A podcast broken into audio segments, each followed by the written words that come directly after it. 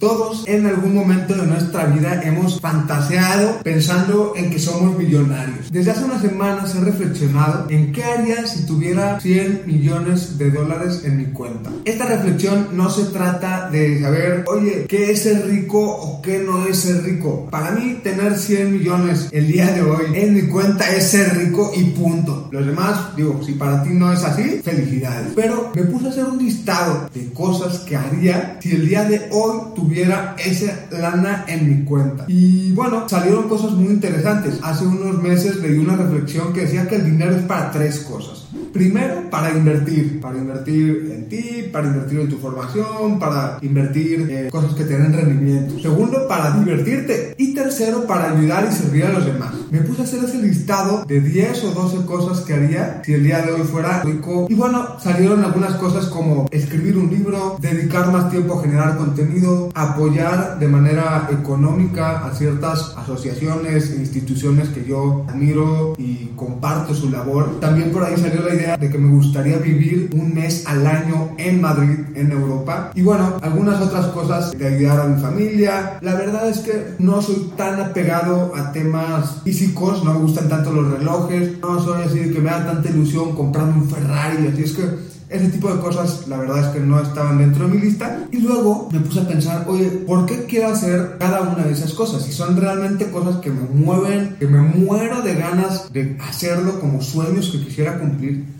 ¿Y cuántas de esas cosas las puedo empezar a hacer ya? sin esperarme a tener 100 millones de dólares en mi cuenta. La realidad es que la gran mayoría, el 80 o 90% de las cosas que yo escribí, las podría empezar a hacer ya, incluyendo, por ejemplo, eso de irme un mes al año a Madrid.